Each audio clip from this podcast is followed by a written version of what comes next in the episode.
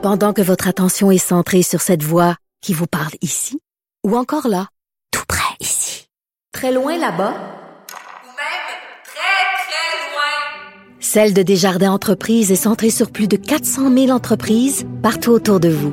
Depuis plus de 120 ans, nos équipes dédiées accompagnent les entrepreneurs d'ici à chaque étape pour qu'ils puissent rester centrés sur ce qui compte, la croissance de leur entreprise.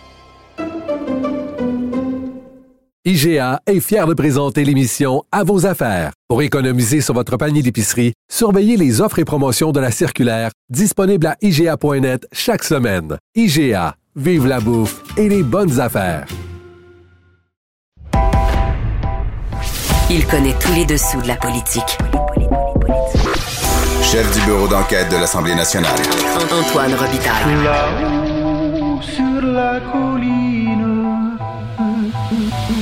Là-haut sur la colline. Cube Radio. Bon mardi à tous. Aujourd'hui à l'émission, on reçoit Virginie Hébert, une chercheuse qui nous expose la relation paradoxale des Québécois face à l'enseignement de l'anglais. Est-ce la langue de l'ouverture sur le monde et de la civilisation dont Lord Durham, déjà au 19e siècle, faisait la promotion? Ou la langue impériale dont Durham aussi était un turiféraire? Mais d'abord, mais d'abord, c'est l'heure de notre rencontre quotidienne avec Rémi Nadeau. Cube Radio. Les rencontres de l'heure. Rémi Nadeau et Antoine Robitaille. La rencontre Nadeau-Robitaille.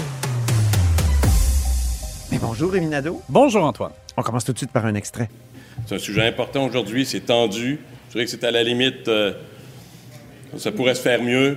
Je vous demande votre collaboration pour que ce le soit dans les termes appropriés, la façon de dire et de respecter les questions et les réponses. Monsieur le ministre. Ouais, ça va être une analyse sportive d'une période de questions qui a été assez sportive.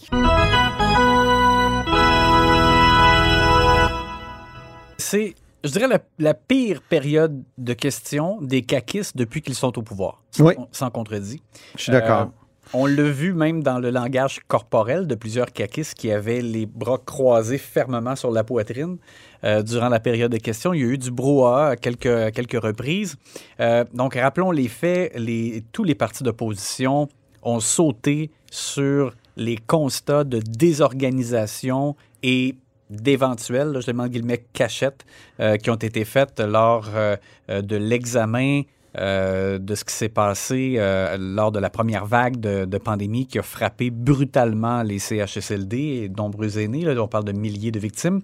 Alors, Dominique Anglade, euh, André Fortin, Monique Sauvé, Joël Arsenault, Gabriel Nadeau-Dubois, Lorraine Richard, toute la période de questions a été sur ce sujet-là. Et les points les plus critiques, je dirais, comment ça se fait que les, rien n'a été fait pour préparer les CHSLD. Daniel McCann a dit devant l'enquête du coroner qu'à partir de janvier, elle avait donné une directive au, euh, PDG des CIS et des CIUS, des agences, donc de, s'organiser. Euh, et on ne trouve pas de traces écrites de ça dans les, relevés qui ont été euh, fournis de ce qui a été discuté euh, à ce moment-là lors de la première Et après la période de questions, tout à l'heure dans le couloir, j'ai essayé de lui parler. Elle a dit Ah non, non, j'ai- parlé avant. Mais pendant la période de questions, elle faisait un signe de la tête en disant Oui, oui, il y en a des, péri- des, des traces écrites. Oui. Mais j'ai demandé à son attaché de presse, puis euh, elle m'a dit que oui, il y en aurait probablement, mais pour, pour l'instant, j'ai pas eu de. Parce que André Fortin. Elle dit qu'elle les a déposées devant euh, euh, la, la coroner. Bon, que, traces. euh, parce que là, le, le député libéral André Fortin posait la question précisément est-ce que vous avez une preuve, une seule preuve? Puis Christian Dubé était- ne répondait pas là-dessus. Euh, Madame McCann ne, ne s'est pas levée là-dessus non plus. Donc, Parce qu'il faut dire que la protectrice du citoyen aujourd'hui, Marie Rinfrette, c'est qu'il n'y a pas eu de préparation jusqu'au scandale de Héron. Exact. Ça, c'est tard en mars. Là. Oh oui. Donc, euh, de, de- de janvier à mars, on s'est pas intéressé au CHSLD, à leur sort, et on s'est occupé des hôpitaux, euh, alors que c'était dans les, les CHSLD que ça brûlait. oui, eh ben, c'est ça.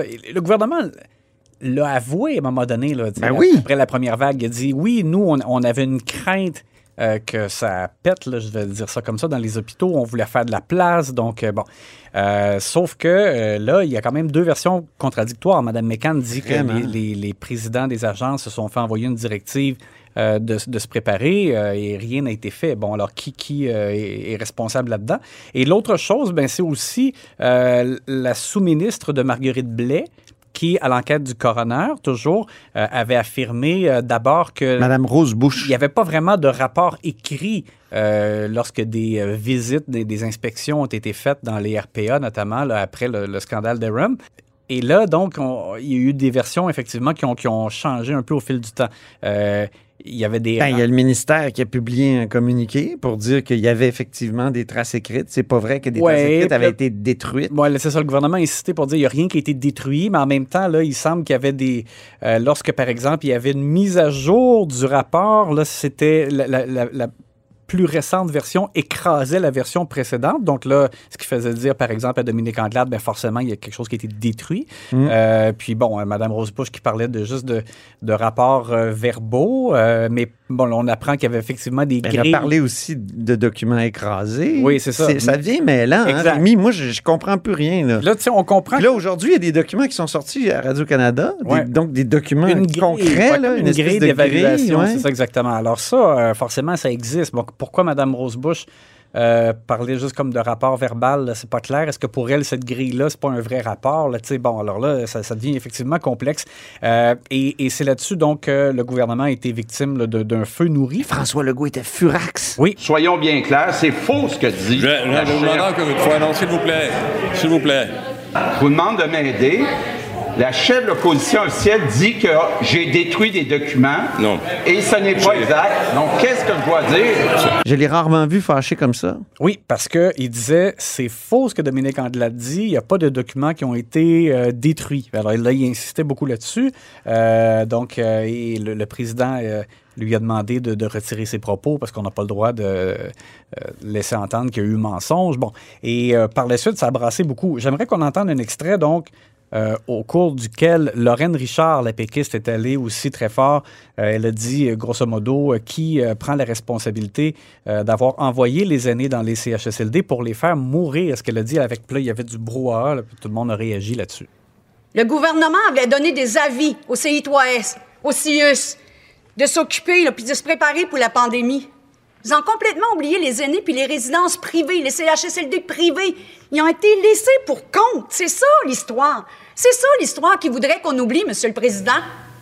Au nom des familles, au nom des victimes, on peut Monsieur pas le oublier. ministre de la Et je te dirais qu'à ce moment-là, il y avait là, des échanges entre des membres de l'opposition du gouvernement. J'ai entendu Mathieu Lacombe euh, un peu comme exaspéré dire ben, voyons, tu sais, on- on- oui, on a laissé mourir le monde, semblant Ben dire, oui. comme si c'était possible de, de- de faire ça. Puis il y a Martin Koskinen, plus tôt dans la journée, hein, qui a envoyé un tweet qui a dit Mon propos sera attaqué de toutes parts, mais c'est très mal connaître François Legault et son cabinet d'imaginer que nous cachons des informations suite à une tempête. Puis là, il met entre parenthèses pandémie parfaite. La première vague nous hante toujours.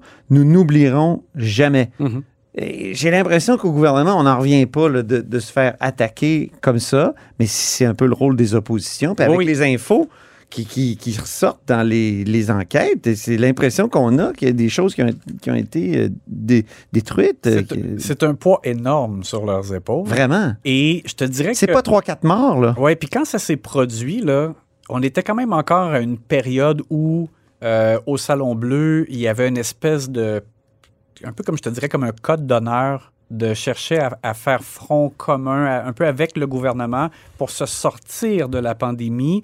Et. euh, mais là, tu vois, c'est parce que cette, là, cette barrière-là n'existe plus. Alors là, c'est comme des requins qui Oui. sentent le sang, si tu veux. Puis, là- puis je dis pas ça du tout pour dénigrer là, ce qu'ils ont fait, mais c'est normal. C'est des partis d'opposition. Là, ils ont senti vraiment euh, que le gouvernement est extrêmement vulnérable. Moi, je, je pense pas non plus, évidemment, qu'un qu'un gouvernement peut sciemment euh, chercher à causer des morts. C'est sûr que non, sauf qu'en même temps, il y a eu, c'était extrêmement désorganisé et Ouais. c'est ce qui est exposé, malheureusement pour le gouvernement, là, depuis euh, les Il- derniers jours. Il n'était pas en chambre parce qu'il n'est pas élu, mais écoutons Paul Saint-Pierre Plamondon qui parlait presque d'actes criminels. C'était plutôt là, en matinée dans le couloir. Mais maintenant, elle est nécessaire parce que le gouvernement nous cache des choses et vraisemblablement tente de détruire de la preuve, détruire ou éluder, cacher des faits qui sont essentiels à notre compréhension de euh, la première vague et des, nombres, des milliers de décès en CHSLD. Et ça, formulé comme ça, là, c'est comme une entrave. Par un avocat? Oui, c'est comme une Par entrave un avocat. Il, il le disait plus, plus tard, là, il disait carrément, c'était Mm. une possibilité d'acte criminel. Alors, imagine. Et donc, fait là, tous les partis d'opposition sont revenus à la charge pour demander à nouveau une enquête publique indépendante euh, sur euh, l'ensemble de la gestion de pandémie. Et je voudrais revenir rapidement, euh, Ben oui. Antoine, sur euh, ce que la protectrice du citoyen, Marie Rinfray, nous Oui. dit. Euh, parce que j'écoutais le- le- rapidement le, le début du point de presse. Elle dit c'était quasi impossible avec les locaux exigus de, plusieurs CHSLD de faire des zones chaudes, des zones froides. Euh, il aurait fallu que les gens reçoivent des consignes adaptées à leur réalité dans les CHSLD. Euh, elle dit que le risque n'a pas été bien évalué. Euh, que euh, le personnel disposait pas de matériel de protection nécessaire pour freiner la propagation. Elle dit que le personnel n'avait pas la formation adéquate non plus pour bien manipuler, porter les équipements de protection et qu'il n'y avait pas de moyens de communication dignes de ce nom entre les établissements et, par exemple, les, euh, les agences et le ministère. Alors, écoute, c'est c'était vraiment là, euh, c'était digne de Beyrouth là, euh, la situation dans laquelle on s'est retrouvé. Le gouvernement devait penser que c'était un peu derrière lui. Mm. Toute cette euh, catastrophe de, de la première vague qui lui a fait mal dans un premier temps, mais après ça, la deuxième, la troisième, même la quatrième se passe bien. Mais là, c'est comme si elle revenait, hein, pour reprendre le terme euh, de Martin, Martin Koskinen, les hanter. Exact. Peut-on croire, comme les oppositions le disent maintenant, qu'il y a eu, on voyait ça venir, le dépôt de la protectrice du citoyen, du rapport de la protectrice du, du citoyen, et qu'on a organisé une opération de diversion? Au départ... Les euh, Nordiques, euh, les, puis l'annonce tout à l'heure à 17 heures de la ouais. vaccination. Ben, écoute, au, au départ, moi, je trouvais que non. Parce que dans, dans le cas des Nordiques, quand M. Legault a annoncé son comité euh, avec les gens de Hockey Québec notamment, puis d'autres euh, personnalités, c'est pas lui qui a parlé des Nordiques comme tel. C'est en soirée plus tard, il y a eu une question à RDS, puis là, il a répondu là-dessus. Et après ça, ça a comme un peu fait boule de neige. Et euh, pour ce qui est de la conférence de presse à 17 h sur la vaccination des enfants, je comprends un peu qu'ils cherchent à rejoindre le plus possible le, le public parce que tu te rappelles, les- les- le représentant des directeurs d'école a souligné qu'il y avait de l'inquiétude chez les parents par rapport à la vaccination des enfants. Donc, ils ont l'impression que ça va peut-être être difficile de convaincre tout le monde Mm. d'aller se faire vacciner, d'aller faire vacciner leurs enfants, en fait. Euh, donc, je- mais là, je- il y a- quelque chose est survenu aujourd'hui, puis là, j'ai trouvé que là, ça en faisait pas mal, puis que c'était plus une coïncidence. Là.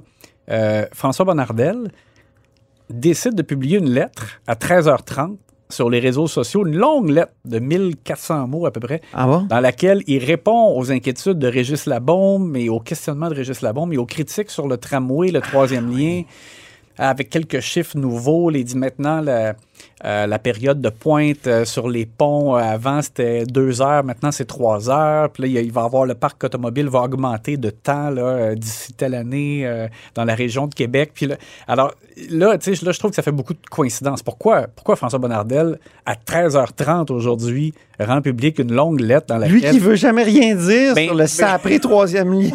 oui, parce qu'on on l'a questionné, on a demandé au gouvernement à quelques reprises depuis la lettre de M. Labonde, ça fait un bout. Euh, allez-vous répondre? Vous allez répondre comment? Est-ce que, bon, de façon un peu inattendue, là, ils, ils pondent ça euh, et c'est publié aujourd'hui. Là, là, là, tu sais, je trouve que ça fait pas mal de coïncidences et j'ai j'ai eu l'impression, effectivement, qu'on cherchait à meubler l'actualité énormément pour euh, éviter là, que le, ce- le drame dans les CHSLD qui, qui est revenu hanter, comme tu disais, et comme disait M. Koskinen, venu hanter le gouvernement. Mais ça fait une grosse journée pour un chef du bureau politique ici à l'Assemblée nationale, Rémi. Alors, on te laisse aller, puis on se reparle demain. À demain.